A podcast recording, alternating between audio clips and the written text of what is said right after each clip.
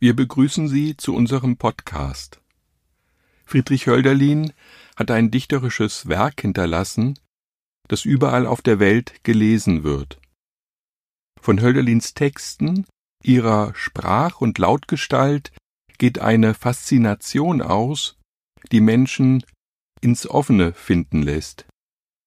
In das Gespräch mit sich selbst wie in den Dialog miteinander. Anlässlich des 250. Geburtstags spricht heute der Dichter und Übersetzer Ulf Stolterfoht darüber, was Hölderlin ihm bedeutet.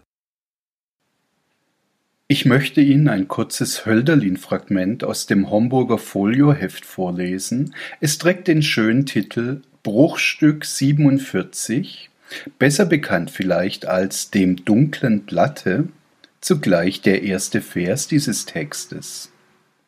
Entstanden ist das Bruchstück 47 um 1804, also kurz vor Hölderlins Wechsel in die zustandsgebundene Kunst Leo Navratil, aber bereits unter einem ziemlich bewölkten Himmel, was möglicherweise auch erklärt, warum der größte Teil dieser Fragmente erst 1951 im Rahmen der großen Stuttgarter Hölderlin-Ausgabe erscheinen konnte.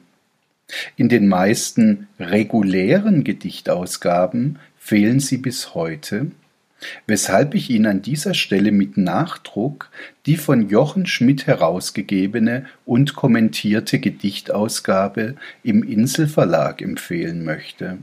Sie ist längst vergriffen, aber bei den gängigen Internetantiquariaten noch relativ leicht und extrem günstig zu erwerben und dass die große Stuttgarter Ausgabe seit 2011 über das Hölderlin-Archiv der Württembergischen Landesbibliothek nicht nur verfüg, sondern sogar downloadbar ist, das wissen Sie wahrscheinlich längst. Nun aber zum Text. Friedrich Hölderlin, dem dunklen Blatte. Und es war das Wachstum vernehmlich, und der syrische Boden zerschmettert und flammengleich unter den Sohlen es stach und der Ekel mich ankömmt vom wütenden Hunger, Friedrich mit der gebissenen Wange, Eisenach, die ruhmvollen Barbarossa, der Konradin, Ugolino, Eugen, Himmelsleiter, der Abschied der Zeit und es Scheiden im Frieden voneinander. Was mich nun an diesem Gedicht interessiert, ist zweierlei. Zum einen, und das muss bescheuert klingen, begeistert und beglückt mich das Fragmenthafte dieses Fragments, die Tatsache also, dass dieses Bruchstück tatsächlich ein Bruchstück ist und nicht nur als solches rubriziert wird.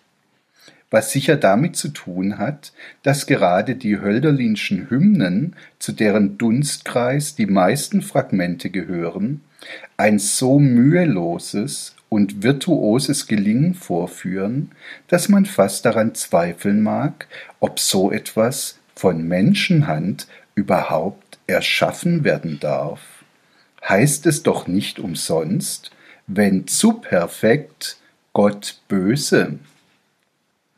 Und so scheinen mir die Fragmente nicht nur Materialsammlungen zu sein, mehr Werkstatt als Ruine, heißt es, glaube ich, irgendwo in der Sekundärliteratur. Vielmehr demonstrieren sie, dass bei aller Beherrschung der Mittel und Möglichkeiten eben doch auch ein Scheitern möglich ist und dass Scheitern und Eleganz keine Widersprüche sein müssen. Das vor allem. Zum Zweiten bereiten diese Fragmente eine Entwicklung vor, die bis heute andauert und die in den Listengedichten der Dadaisten, der Wiener Gruppe und der konkreten Poesie bei so unterschiedlichen Autorinnen wie Inger Christensen, Heimrat Becker, Friederike Mayröcker, Peter Handke und Oskar Pastior zu den erstaunlichsten Resultaten geführt haben. Dieser zweite Punkt birgt nun allerdings auch ein Problem, das sich fast immer ergibt, wenn man es mit Texten zu tun hat, bei denen man sich über den seelischen Zustand des Autors, der Autorin im Ungewissen befindet. Könnte es nicht sein, dass wir einen Text als modern, als experimentell empfinden und wertschätzen, obwohl sich seine äußere Beschädigtheit keiner ästhetischen Entscheidung, sondern inneren Versehrungen verdankt?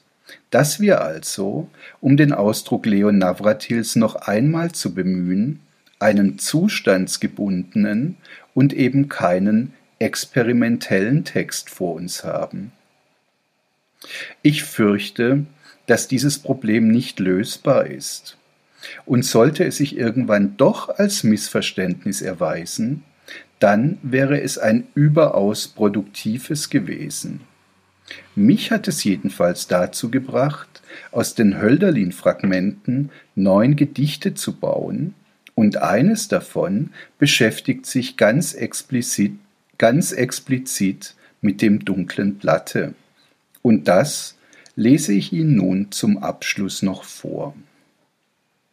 Fachsprachen 5, 2 und es war das Wachstum vernehmlich und der syrische Boden zerschmettert und flammengleich unter den Sohlen es stach und der Ekel mich ankömmt vom wütenden Hunger, so dass, obwohl der Satz kein Brennt enthält, sich Innerstes vom Äußern trennt. Im Bauch beginnt der Orient.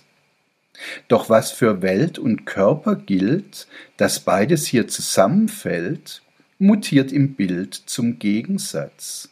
Nur wer den Regen astlos nennt, weiß auch, wie lautstark Efeu hängt. Wer nun den guten Wörtern lauscht, wie Drüsensang und Eigenrausch, dem soll das Ohr nach Luchsart blühen. Damaskus aber, gefleddert und pflaumenleicht auf Stimmenfang, ist der Nabel dieser Erde, ein kaum erhofftes Babel.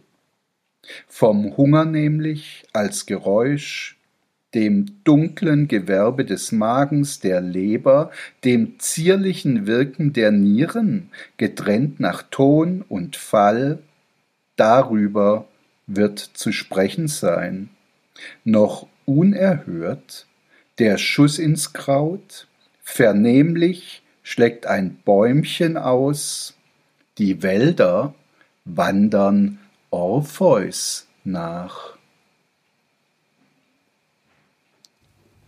Thank you.